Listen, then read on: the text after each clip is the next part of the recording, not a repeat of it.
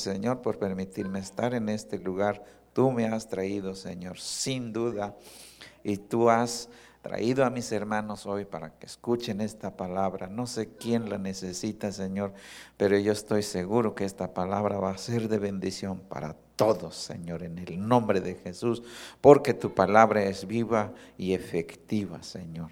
Yo sé que va a corregir vidas, finanzas, matrimonios, mentes, corazones, Señor, en el nombre de Jesús. Y todo lo que se opone a la bendición no tiene lugar aquí, ningún espacio. Todo lo que se opone a la bendición lo atamos y lo lanzamos lejos de aquí. Gracias, mi Dios. Amén. Puede tomar su lugar. Y quiero hablarles acerca de los triunfos del ser humano. Tú y yo, hermanos, me he acostumbrado a hablar así de tú. porque les tengo confianza y en la iglesia así me dirijo.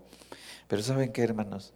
Ustedes y yo estamos en la tierra para ser triunfadores. Yo vengo de una familia muy humilde. Mis primeros zapatos los usé cuando terminé mi primaria a los 11, 12 años, muy humilde. Vengo de un medio rural, carente de todo. Tuve muchos complejos, muchos. Miraba mi color y decía, se me hace que nunca voy a tener novia. se me hace que nadie se va a fijar en mí. Y gracias a Dios me bendigo con una esposa muy hermosa. Es profesora de educación preescolar también. Somos profesores. Y eso que traía en mente me hacía ser los últimos en donde quiera que anduve, en la primaria, y más que fui a un medio urbano, la secundaria, y la prepa, y así, pero cuando me convertí al cristianismo me di cuenta de muchas cosas, muchas. Yo no conocía de la Biblia hasta que me enfermé, me motivé a leer. La leí toda en dos meses, casi terminé. Todas las citas que me impactaron las fui anotando en una libreta. Y aquel acomplejado cambió totalmente. Sé que el Espíritu Santo cambió mi forma de pensar. Y aquí lo vemos, hermanos, a este salmista, dándose cuenta de dónde vino. Hoy nosotros con la ciencia, con la tecnología, podemos ver a un feto desde que se forma. El salmista no contó con los con las herramientas que hoy tenemos, pero de manera espiritual Dios lo llevó y estaba mirándose. Estaba viendo cómo se fue, cómo se formó y ahora claramente decía, tú me formaste, ¿a dónde? En el vientre de mi madre, dice. Y se gozaba, veía cómo, cómo estaba. Por eso dice, te alabaré, ¿verdad? Te alabaré porque formidable, maravillosa, se maravillaba de cómo, cómo fue formado. Quiero hablarles de los tres triunfos que debemos de tener.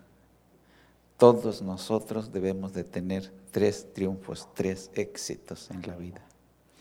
¿Cuáles son? Ese es el primero que les quiero decir y es el primero que vemos aquí. Como profesor, hermanos, a mí me inquietaba cuando daba algo de ciencias naturales. Me fui a la, licenciatura y me llamó mucho la atención esto también, cómo fui formado. Y me fui hasta la cuestión genética, por ahí me, me titulé con ese tema, la cuestión genética. Pude aprender y pude ver que nosotros Venimos de un éxito, hermanos. Venimos de un triunfo hermoso.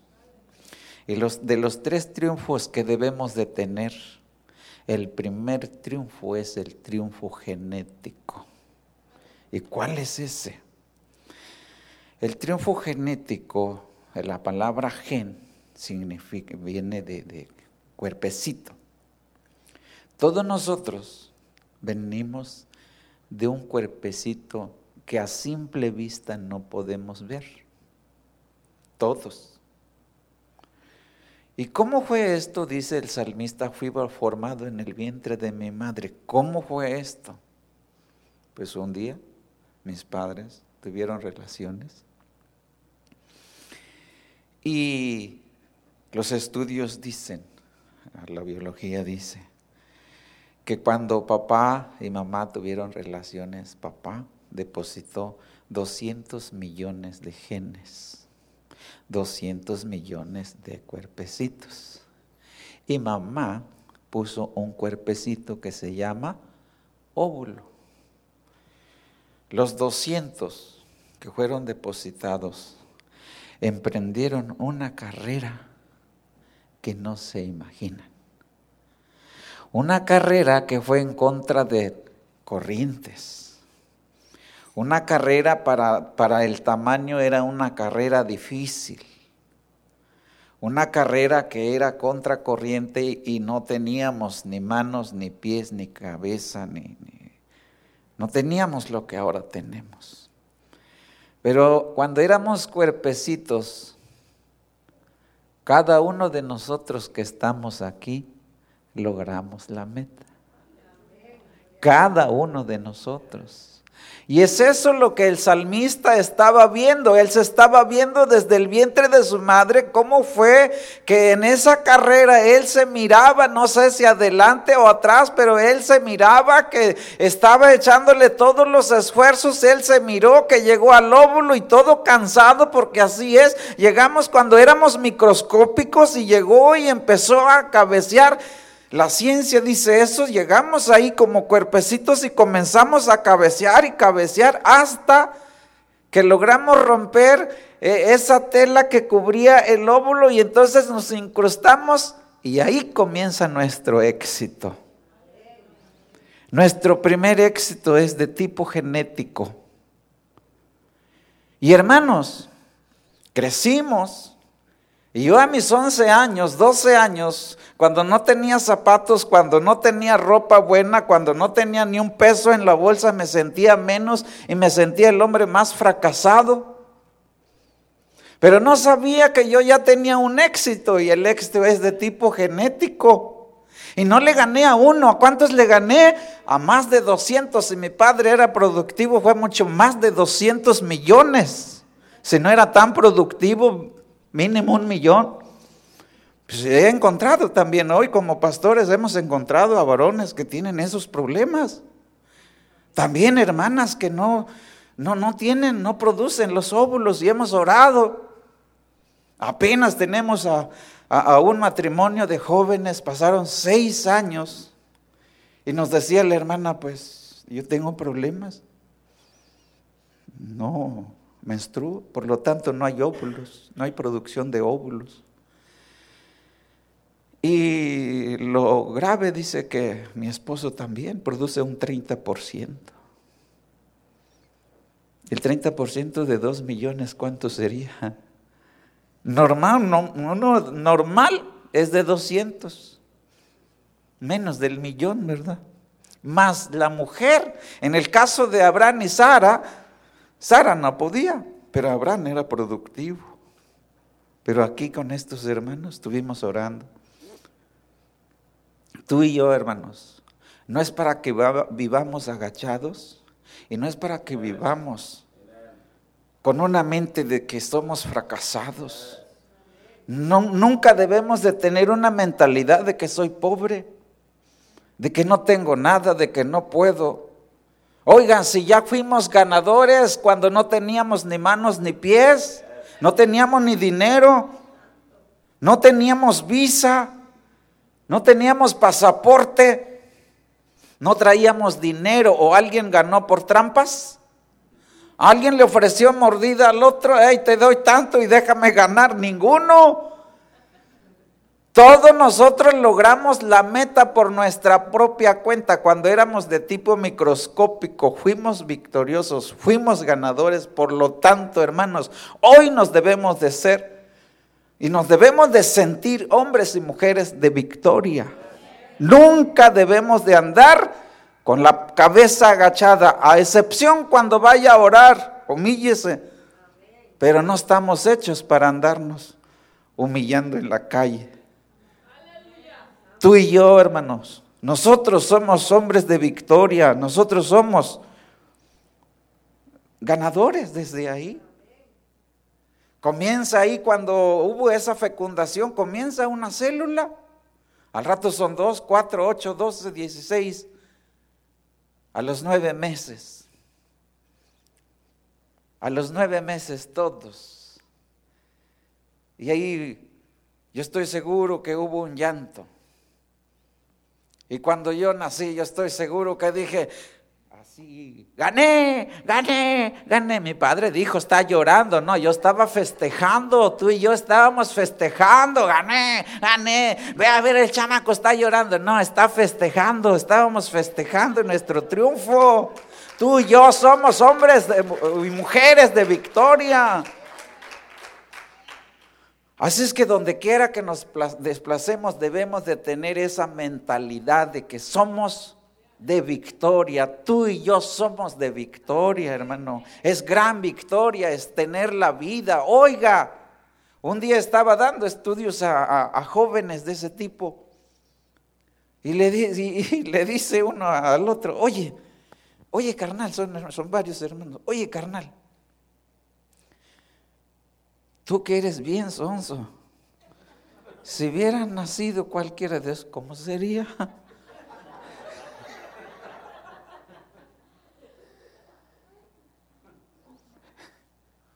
Pues entre los 200 fue el mejor. 200 millones fue el mejor. Tú y yo somos los mejores, hermanos. Sí. Debemos saber esto. Y el salmista, hermanos, en el Espíritu Dios le mostró. Por eso ahora el salmista se gozaba de cómo estaba viendo. Que allá en el vientre de su madre fue formado y Dios estaba ahí. Y él sabía que Dios estaba ahí y él estaba formando, dándole la forma, los huesos, los tendones, el cerebro y todas las partes. Por eso ahora decía, pues te voy a alabar, Señor, porque tú me formaste Maravillosa es esta obra que tú has hecho y nosotros a veces decimos que feo soy. Dios no hace feos. Una hermana me dijo, ¿cómo ve hermano? Mi esposo se fue y se fue con otra, ¿sí? Y que es que, hermano, creo que aquella está más bonita, más bonita. Y corre y me trae la foto. Y mire, ¿a poco no? ¿A poco no, hermano? No, estoy, no está más bonita, no. ¿Usted pues de dónde viene? Le dije, ¿quién, quién le dio vida? Dios. Dios no hace feo, no, no hace feas, le dije. Tú y yo somos únicos, moldes únicos. ¿Sí? Nos debemos de sentir bien porque somos únicos. Y nos debemos de sentir hombres y mujeres de victoria porque nuestro creador se llama Dios. Y porque la materia prima que usó para, para darnos esta vida fue materia prima de calidad, no chatarra, no reciclado, único. Por eso de esos 200 millones hubo uno, el mejor. Entonces nuestra primera victoria es de tipo genético. Pero nacimos, crecimos, comenzamos a crecer. Y vienen los problemas de distinto tipo, como los míos que yo tuve, muchos. Muchos problemas complejos, tramas y esto, el otro. Vivir en carencias, como que eso nos hacía sentirnos menos. En nuestro país, cuando en las familias humildes lo único es un petate que nos tendíamos, petate de, dos metros, creo, por metro y medio, para dormir siete ahí.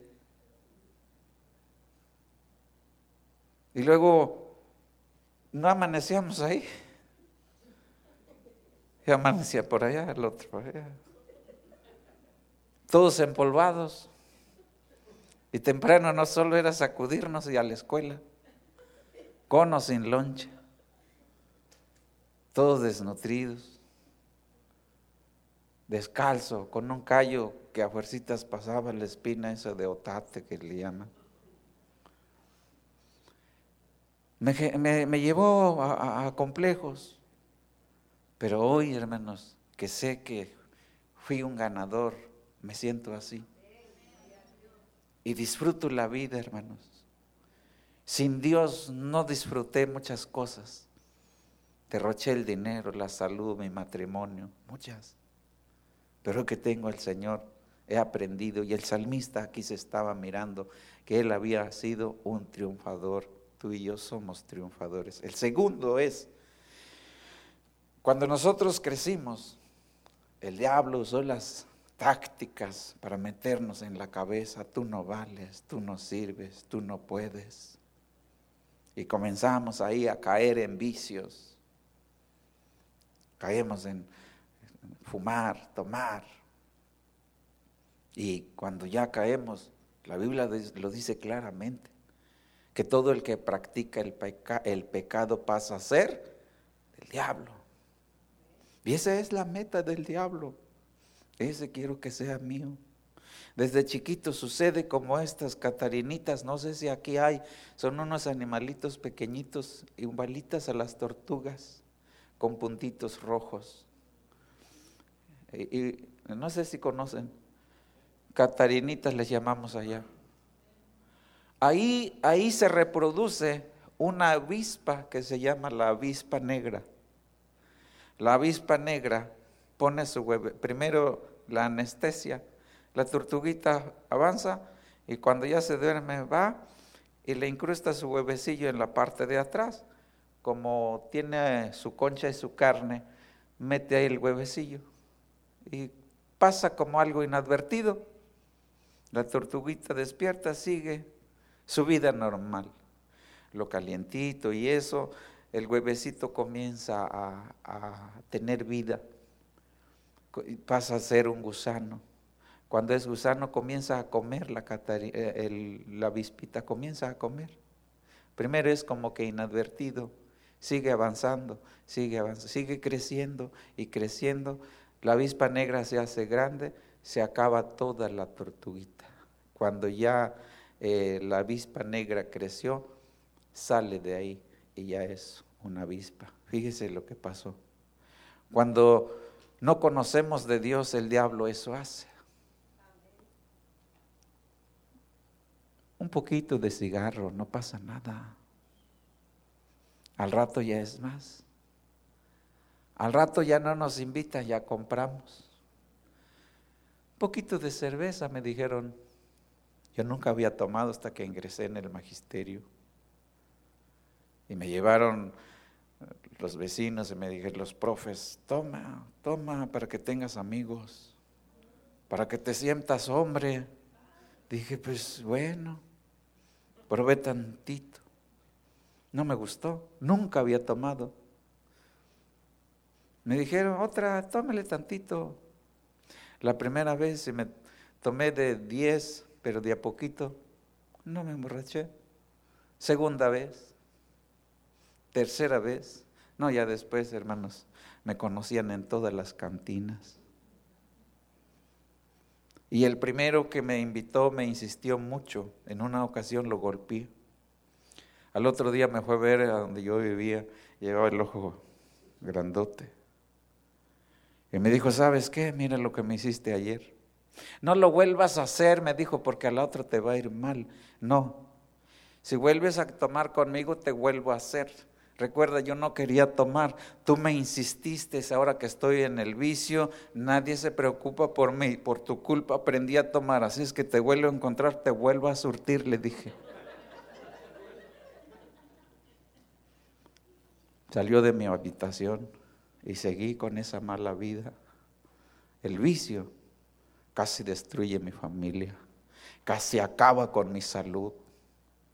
Comenzamos con poquito como esa Catarinita. El diablo eso hace, hermanos. Pero ¿sabe qué? Llegó el Señor Jesucristo a mi vida, como un día creo que llegó a tu vida. Recibí al Señor Jesucristo y dice la Biblia de antes que era hijo del diablo, ahora pasé a ser hijo de Dios. Y bien dice la Biblia que nuestra lucha no es contra carne ni sangre, sino contra esas huestes espirituales de maldad que habitan en las regiones celestes. Cuando recibí al Señor Jesús, derroté al diablo. Mi segunda victoria. Y es también tu segunda victoria. Primera victoria es de tipo genético, como lo veía el salmista. Nuestra segunda victoria es de tipo espiritual. Y todo aquel que no recibe, que nunca recibe al Señor Jesucristo, siempre va a ser un perdedor. Si acaso obtuvo la primera victoria, la victoria genética, pero el que nunca recibe a Jesucristo es un derrotado y el día que se muere se va a ir a juicio eterno junto con el diablo. Por eso es importante, si alguna está por primera vez, que hoy no salgas sin recibir al Señor Jesucristo, para que tú puedas experimentar esta segunda victoria sobre el enemigo. La segunda victoria es de tipo espiritual. Y por eso dice la palabra que cuando recibimos a Cristo, nuevas criaturas somos. Otra vez volvemos a un nacimiento, pero ahora es en un nacimiento espiritual. Y obtenemos entonces la primera victoria y la segunda victoria. Pero falta la otra. ¿Y cuál será? Vaya a Deuteronomios 28, 13. Y la tercera victoria todos también debemos de experimentar. Y la, la tercera victoria es de tipo social. La primera victoria es de tipo genético, la segunda victoria es de tipo espiritual y la tercera victoria es de tipo social. Deuteronomios 28, 13. Alguien, si alguien ya llegó, le voy a pedir que me lea. Bueno, ya llegué yo también. 28, 13 dice, te pondré, dice la palabra, Ahora Dios dice al hombre, al ser humano, le dice, te pondré por cabeza y no por cola, y estarás encima solamente y no estarás debajo, si obedeceréis los mandamientos de Jehová tu Dios, que yo te ordeno hoy para que los guardes y cumplas. Dios nos hizo, hermanos, para que nosotros vengamos aquí a la tierra a disfrutar de lo que Él ha creado y lo creó para nosotros, hermanos. Y Él nos dice que nos ha mandado aquí para que nosotros seamos cabeza. ¿Y qué es eso de ser cabeza? Vea nada más la posición que tiene la cabeza. La cabeza está en la parte alta la cabeza es la que dirige, la cabeza es la que determina, en la cabeza están los cinco sentidos, en la cabeza siempre está y va y diseña y determina y ejecuta. Por eso dice la Biblia que nosotros estamos hechos para ejecutar, para guiar, guiar a otros. Y tú y yo ahora tenemos que guiar a la gente a buscar a Dios, a que salgan adelante, hermanos a que todos nosotros disfrutemos de lo que Dios ha enviado, lo que ha creado aquí en la tierra. Yo me admiro, hermanos, allá donde estamos predicando, llegan hermanos que se sienten así derrotados. En nuestro país hay un, canto que dice ese de que pues nadie, todos me odian, nadie me quieren. Mejor me como un gusanito. Ya casi se quieren comer un gusanito. Se sienten que no valen derrotados totalmente.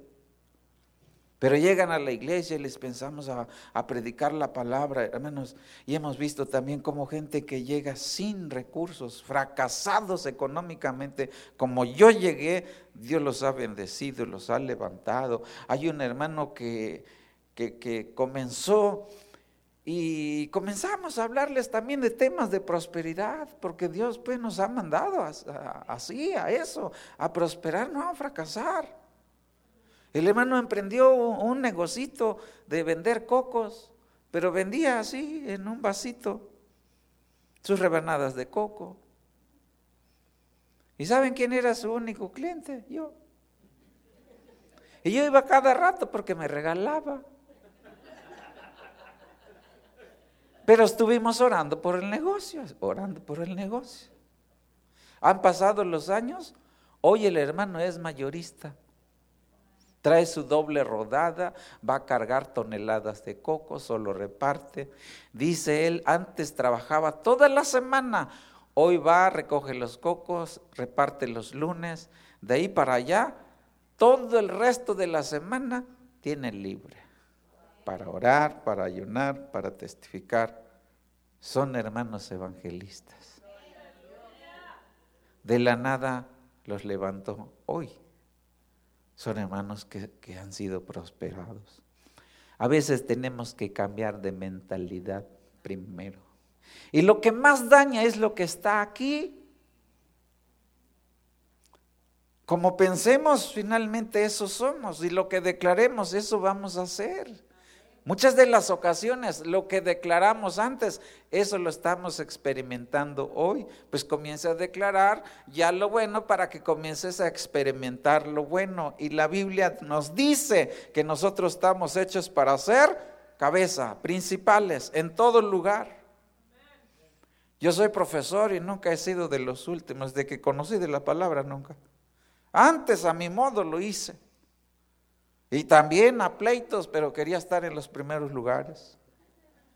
Pero ahora que conozco de Dios, es Dios quien nos ha llevado a los lugares. No batallamos, solamente le creemos.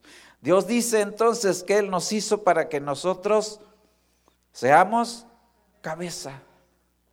Comiencen a adoptar esa palabra en sus mentes. Póngalo en su corazón, donde quiera que vaya. Oigan hermanos, nosotros tenemos un Padre que se llama Jesucristo y es el dueño de todo el universo, no nada más de la tierra.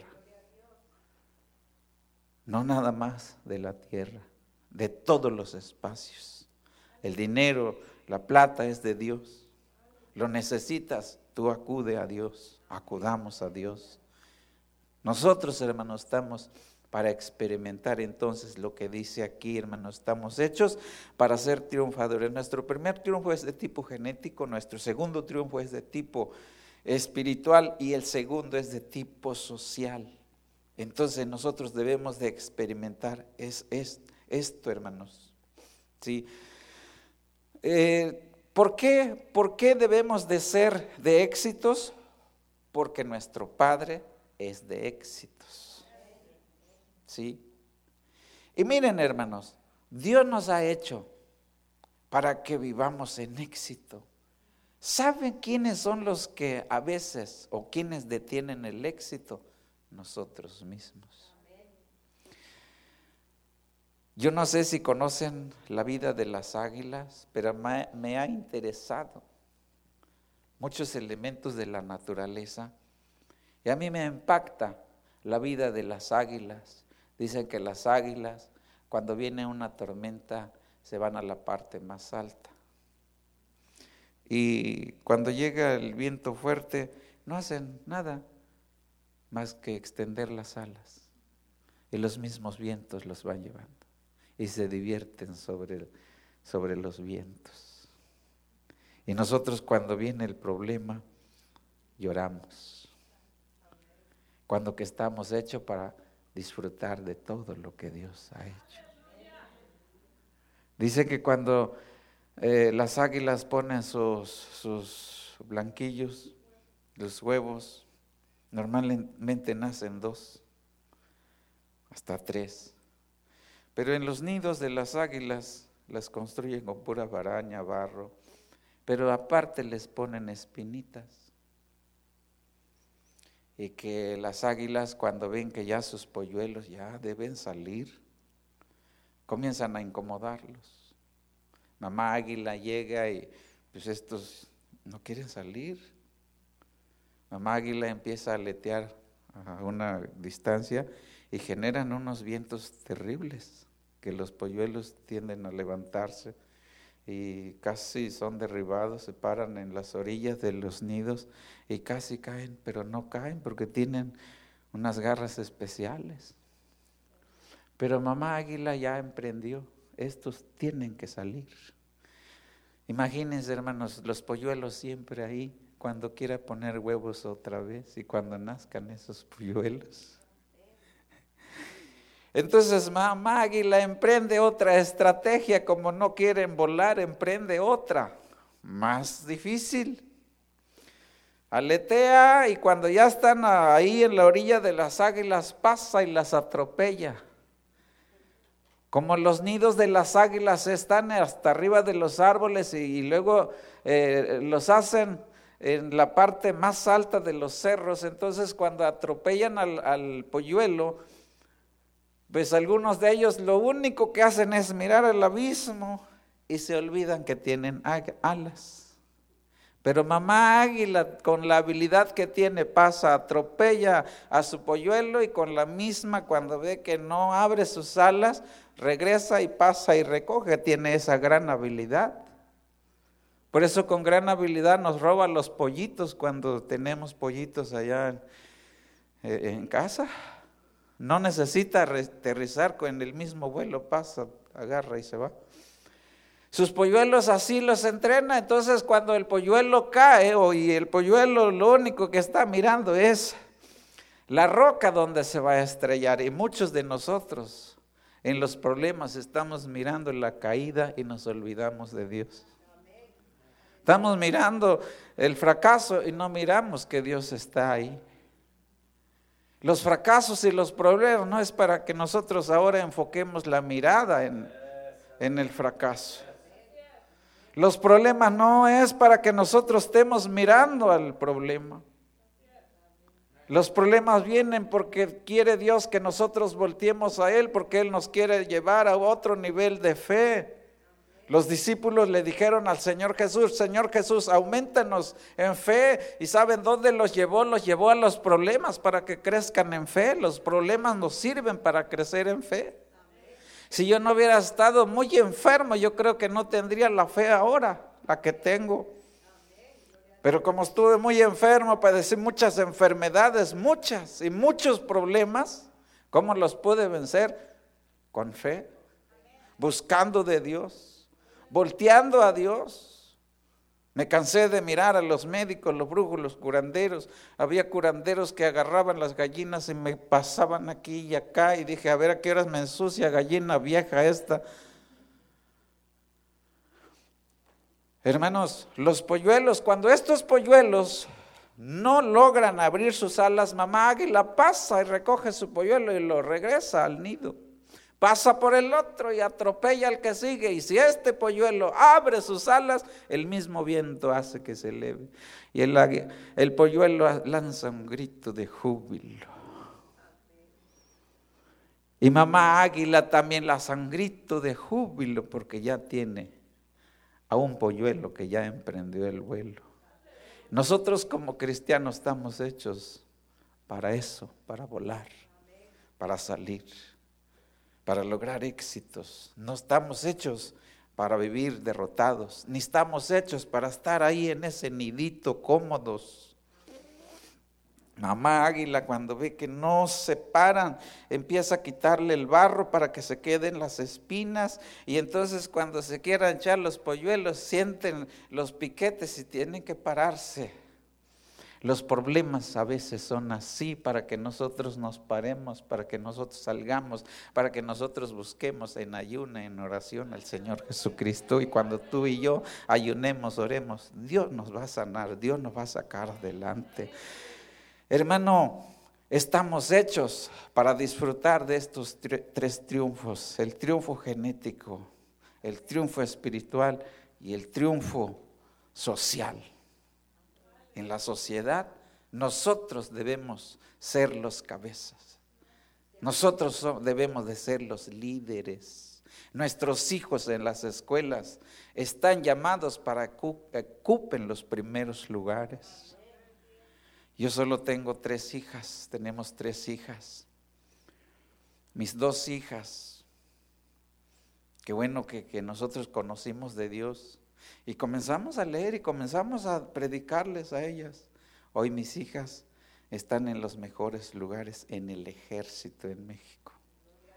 Una de ellas está en Torreón, la otra está en Toluca, en los mejores lugares. Acaban de concursar en el ejército para tener, obtener los lugares, los primeros es un poco difícil. Mi hija de 500 que estuvieron, 8 que iban a ser seleccionadas, mi hija ocupa el cuarto lugar. Me acaba de avisar ayer, papá, vete tranquilo, ya tengo mi cuarto lugar ayer. Tienen un buen salario, mi otra hija un buen salario. Y donde quiera que van, tienen en mente que tienen que ser de éxito, porque Dios dice que yo te he puesto por cabeza. Hermanos, no importa dónde estemos, no importa el país donde estemos. Cuando adoptemos esta mentalidad, van a cambiar las cosas. José nunca se sintió derrotado. Donde quiera que estaba, él tenía una mentalidad de éxito. Aún en la cárcel, nunca se sintió derrotado todo lo que pasó y todo lo que vino, nunca se sintió derrotado. Siempre sintió que él era cabeza. Siempre sintió, siempre pensó que él iba a ser un líder. Así debemos de mentalizar a nuestros hijos, pero primero nosotros, hermanos, hermanos, que ya conocemos de Dios, tenemos que vivir así. Dios nos envió a la tierra para tener éxitos aquí en la vida. ¿sí? ¿Tienes problemas en el matrimonio? Busca de Dios. Yo viví muchos problemas. Mi esposa se me iba a ir. Era una avispa mi esposa. Tantito le decía algo, era para pelear. Era una avispa. Cuando nosotros peleábamos mucho, hermanos. Y yo cada parranda que me echaba y llegaba tomado y mi esposa tenía que salir corriendo porque era, le pegaba. Mi esposa participó en un maratón entre maestras de ocho kilómetros, se ocupó el segundo lugar. Mis compañeros todos me felicitaron. Felicidades, la tienes bien entrenada. Felicidades. ya el último tenía la comisión de decir cada ocho días carreras que le pones, mire, ya hasta agarró condición. Pero de tantos golpes, un día mi esposa me dijo, ¿sabes qué? Voy a estudiar karate y mis hijas también. No, mujer, karate no. Y en esos días yo me convertí. Y como ya me convertí, ya no le pegué. Ya no fue a karate, me dice, ¿te salvaste? Miedoso me dijo, no. Dice la Biblia que solo los valientes arrebatan el reino de los... Yo fui valiente. No, dice, pero no se me hizo recibirte con esos golpes de karate y a ver hasta dónde dabas. Dios me salvó. Hoy tengo a otra mujer y mi esposa tiene a otro marido muy diferente a aquel que le pegaba y que la quincena no le servía solo para tomar. Mi matrimonio ha cambiado, mis hijas viven una vida diferente. En el magisterio soy otro profesor con los niños soy otro profesor. Antes era, dicen que hacen que nos pagan aquí en México, pues hacemos que trabajamos. No, yo tengo que hacer lo que me corresponde. Nunca hemos hecho, de, que conocimos de Dios, no hemos hecho un mal trabajo. Y en el cristianismo, y hoy como pastores, como pastores hemos querido hacer un buen trabajo. Y hoy que estamos aquí también queremos que ustedes reciban bendición. Como a mí Dios me ha bendecido, así quiero que Dios les bendiga. Nunca soñé tener un vehículo. Nunca soñé tener una buena casa sin Cristo.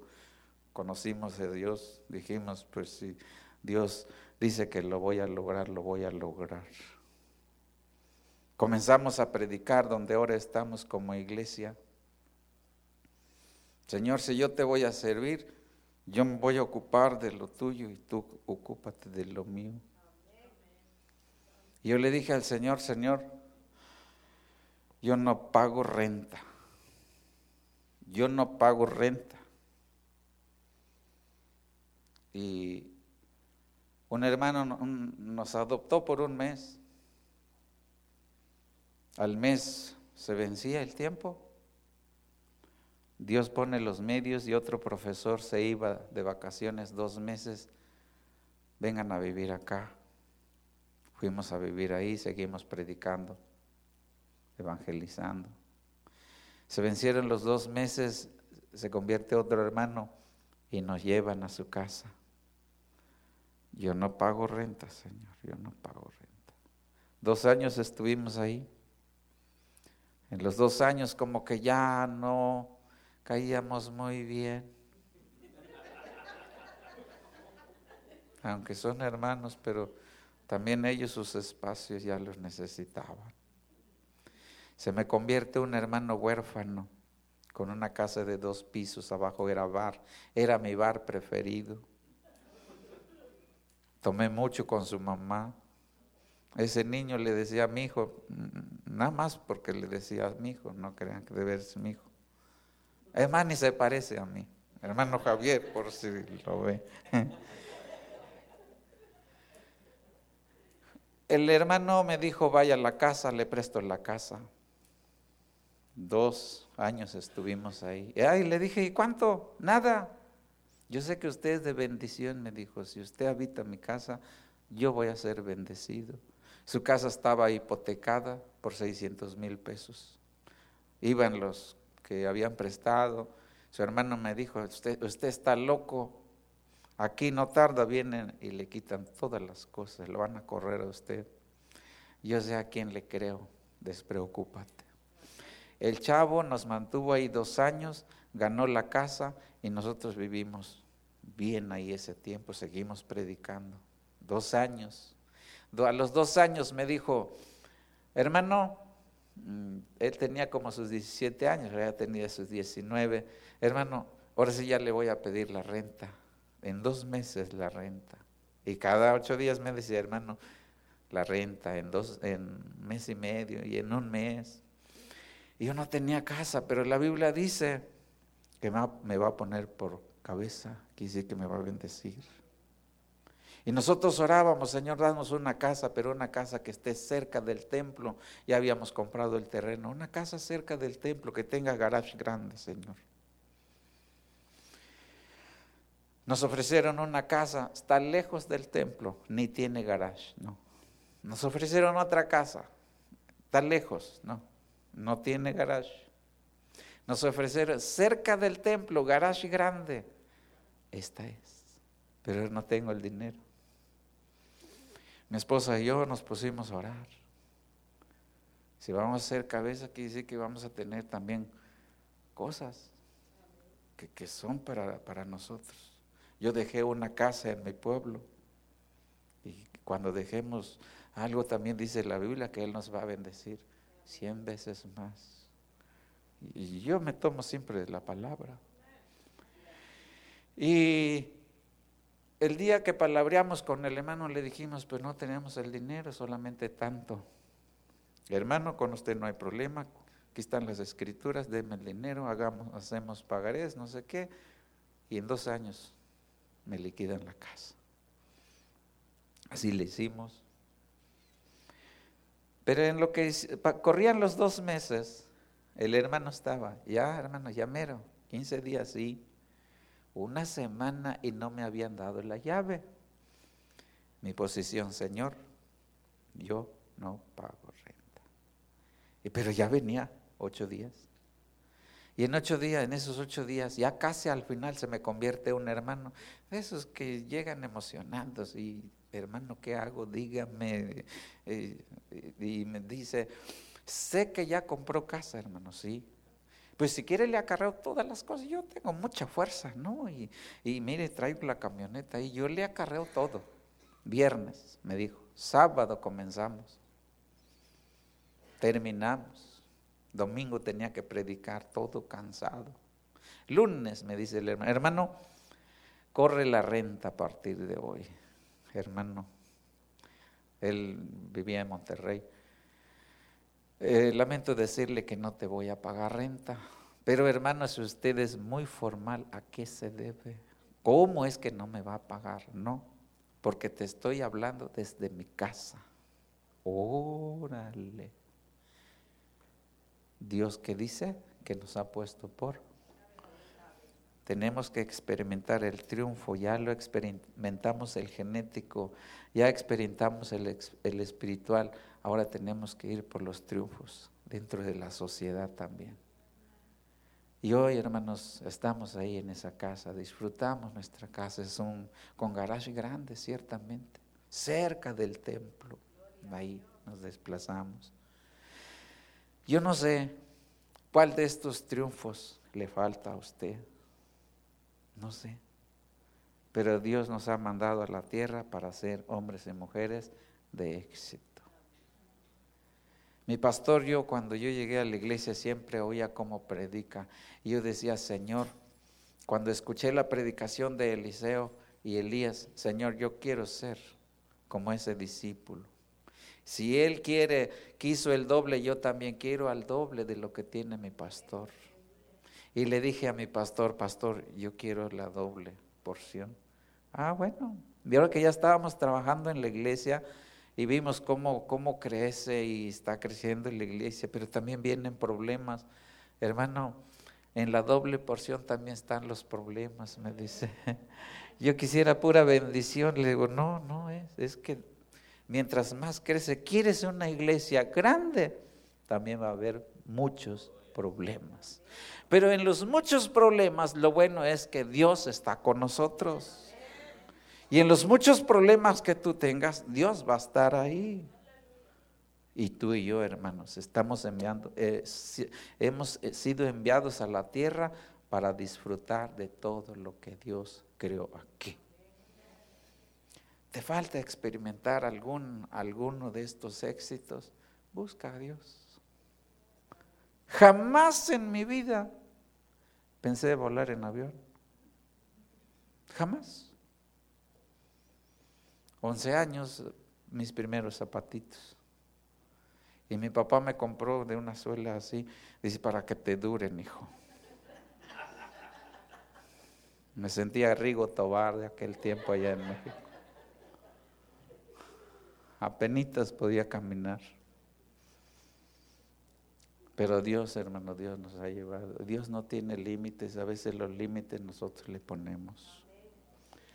¿Quieres pasar al frente y decirle, Señor, yo quiero que tú me bendigas? Yo he venido aquí para bendecirte, hermano. Yo quiero orar por ti. No sé qué área, no sé en qué área, en qué área aún te falta. Te falta experimentar ese éxito Dios está aquí para que tú experimentes ese éxito. Tu matrimonio está en problemas. Hey, tú debes de disfrutar ese matrimonio.